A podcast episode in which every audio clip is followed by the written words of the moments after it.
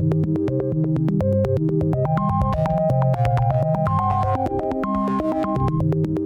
onda bandita? ¿Cómo están? Bienvenidos a un Shuffle más. Esta semana vamos a hablar de Transformers, El despertar de las bestias. También Enferma de mí, que trae cine caníbal. Y voy a hablar de Spider-Man Across the Spider-Verse, que la semana pasada no pude hablar. Ya la vi tres veces, ya la vi en inglés, ya la vi en español. Así que este Tadaima Life va a estar bastante en Tadaima Life. Este Shuffle va a estar entretenido. Sí. Este, la pude ver el miércoles de la noche, tuvo un preestreno. La verdad es que yo no estaba muy emocionada por otra película de Transformers. No sé ustedes, bandita, pero ya tenemos mil películas de Transformers. La verdad es que las anteriores de este Michael Bay ya era demasiado. La última ya me había provocado dolor de cabeza porque yo ya no podía ver absolutamente nada de lo que estaba pasando. Era un masacote de metal que no veías realmente lo que estaba sucediendo. Así que... Mmm, la anterior que es Bumblebee, que se supone esta película viene de esa película. O sea, esta es una secuela, si le podemos llamar secuela, de Bumblebee. Esa estuvo entretenida, me la pasé bien. Bumblebee es un gran personaje, eso ya lo saben perfectamente los creadores de, de esta franquicia. Todos amamos a Bumblebee. Y bueno, pues nada, llega esta película de Transformer, El despertar de las bestias, donde ya nos traen a la mesa otros eh, estos los malos, que se llaman Terracons, y también vemos a los Máximas.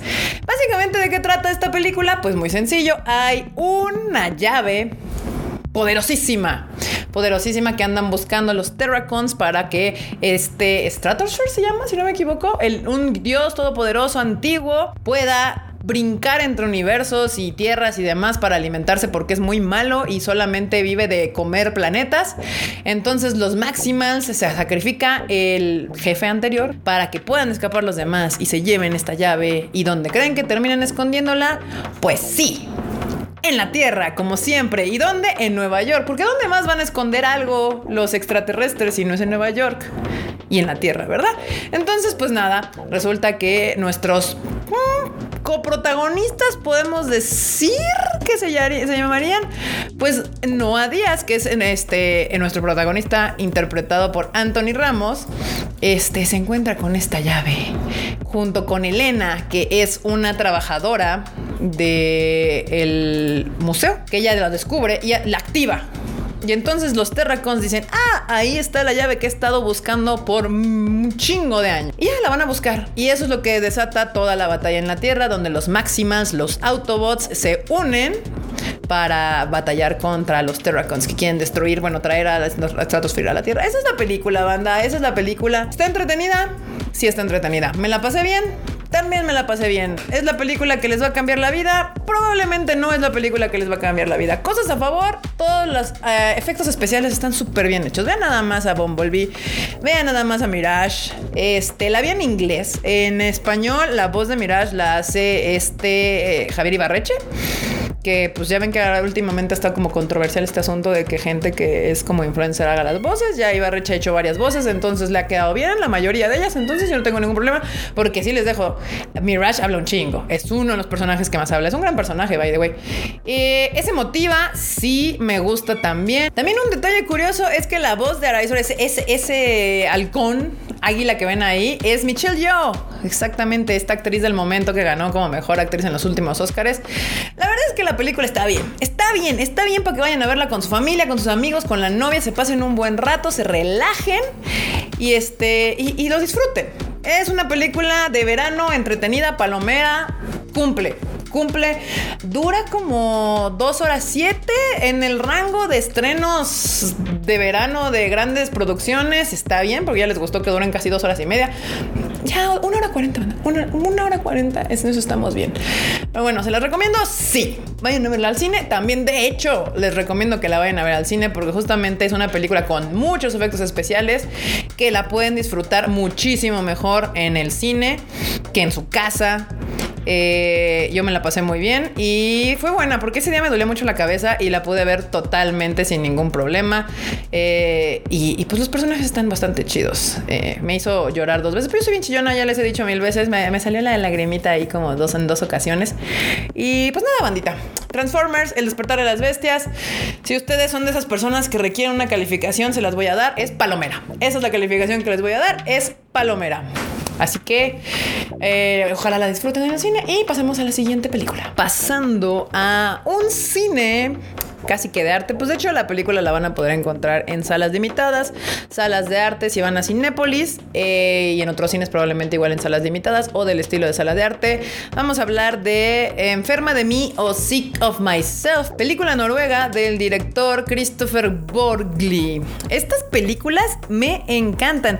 Yo no sabía Recientemente he estado viendo como que estas películas que me llaman la atención. Hay dos otras películas noruegas que me gustan mucho. Una es de Innocence, acaban de estrenarla en cine también, eh, que es un thriller de terror. Y la otra es la de... ¿Cómo se llama? Eh, eh, eh, la peor persona del mundo el año pasado y de hecho fue nominada a mejor película extranjera y para mí creo que era la mejor película extranjera. Si no la han podido ver, váyanla a ver. creo que está en renta en Apple TV. La peor persona del mundo, así se llama esta película. Todo este cine noruego. El cine noruego me está gustando mucho porque trae una propuesta bastante interesante, como que cruda. Ahora sí que vamos a hacerle honor al nombre Noruega. Cruda, fría, humor negro. Es oscuro. El cine noruego es oscuro. Es este cine mm, que es incómodo de ver. La estás viendo y te ríes, pero son situaciones que tal vez no deberían ser graciosas y ahí están. Y tienen unos personajes bien incómodos. En este caso, en Enferma de mí, esta, esta chica que es Cinch, que es novia de ese chico que va corriendo ahí que se llama Thomas. Estos dos son una pareja horrible. Es una pareja horrenda. Son lo peor pareja que se les puede ocurrir. Los dos son narcisistas. De hecho, al principio eh, hablan sobre el tema del narcisismo. Y pues básicamente ella dice, yo soy narcisista. Y alguien le dice, es que solamente la gente narcisista es la que triunfa en la vida.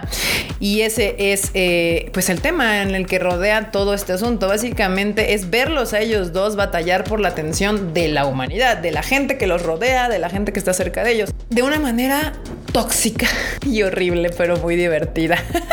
Eh, sí, básicamente, él eh, crea muebles y ella es una bartender de un café, de una cafetería. Ellos, o sea, personas comunes y silvestres, pero tienen esta obsesiva necesidad de tener la atención en el momento de la gente que está alrededor de ellos. Y hacen cosas espantosas al grado que ella se enferma a sí misma para llamar la atención y tiene, y, de una manera bastante grotesca y muy grave, eh, para llamar la atención, simplemente así, como lo pueden ver un poco en el tráiler.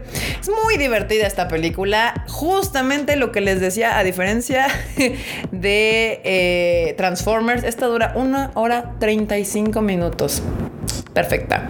Si se quieren dar la oportunidad de ver otro cine y no el clásico cine de ah, Estados Unidos, de peleas, de flash, flash, flash, superhéroes, efectos, un chingo de efectos especiales, bla, bla, bla, bla, bla, bla.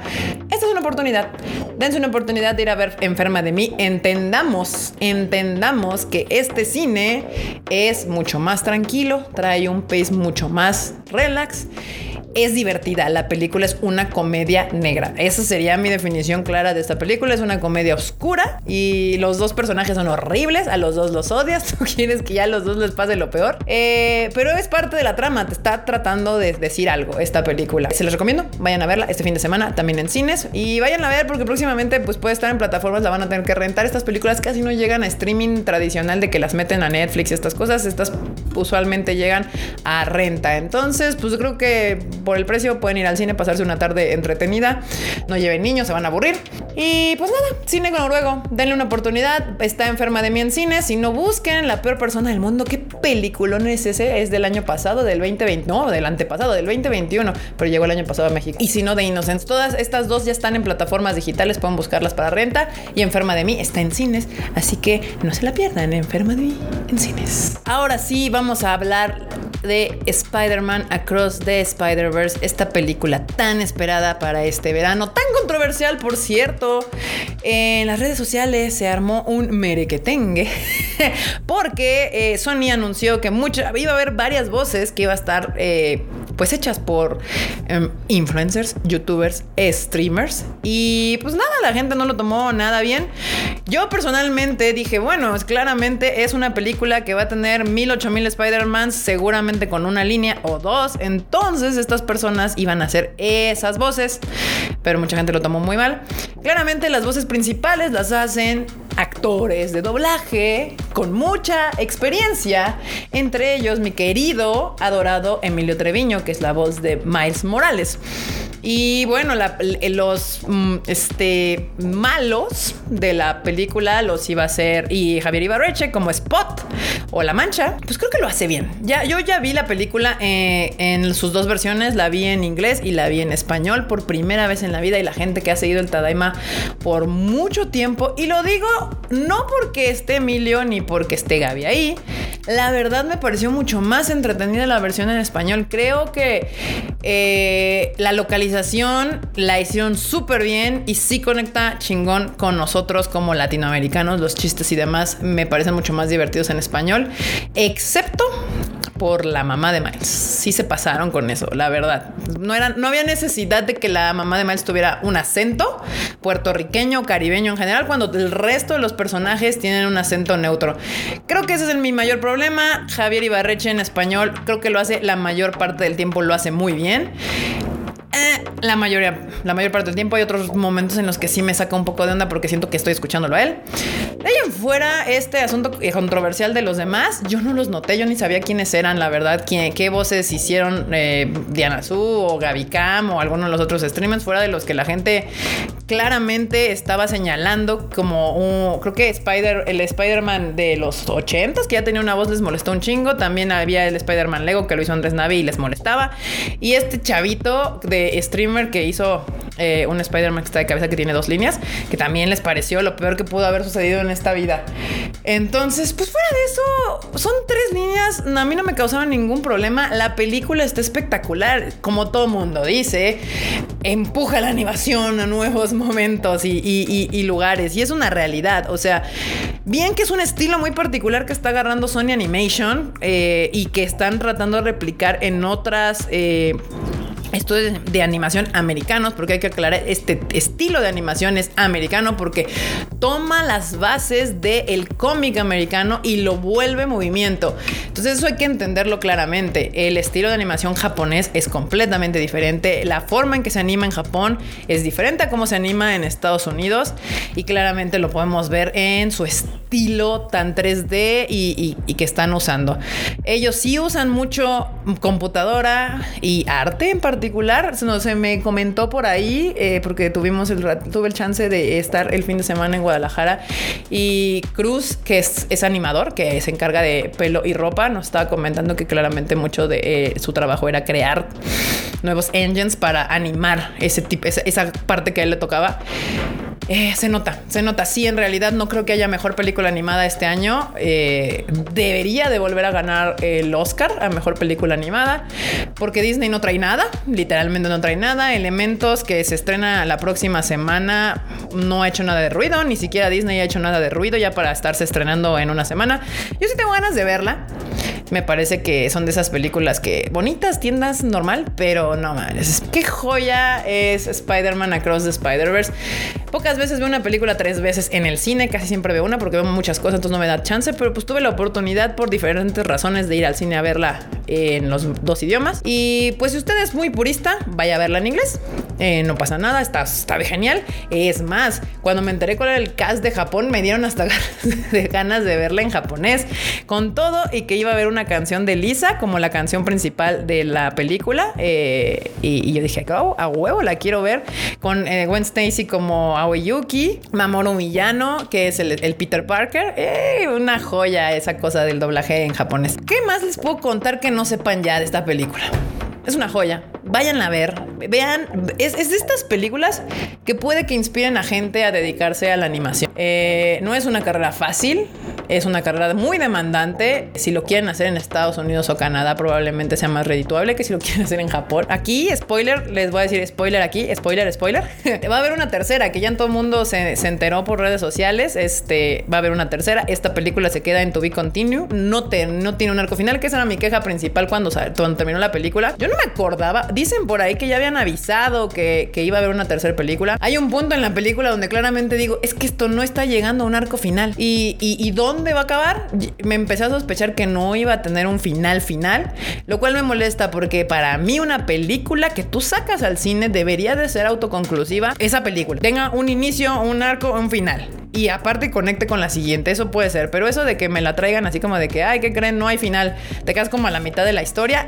Se la perdonan. Todo se la está perdonando porque está increíble, la animación está increíble, está entretenida, está fluida, te traen un pace rapidísimo. Vayan a verla, si no, seguramente ya la fueron a ver varios de ustedes.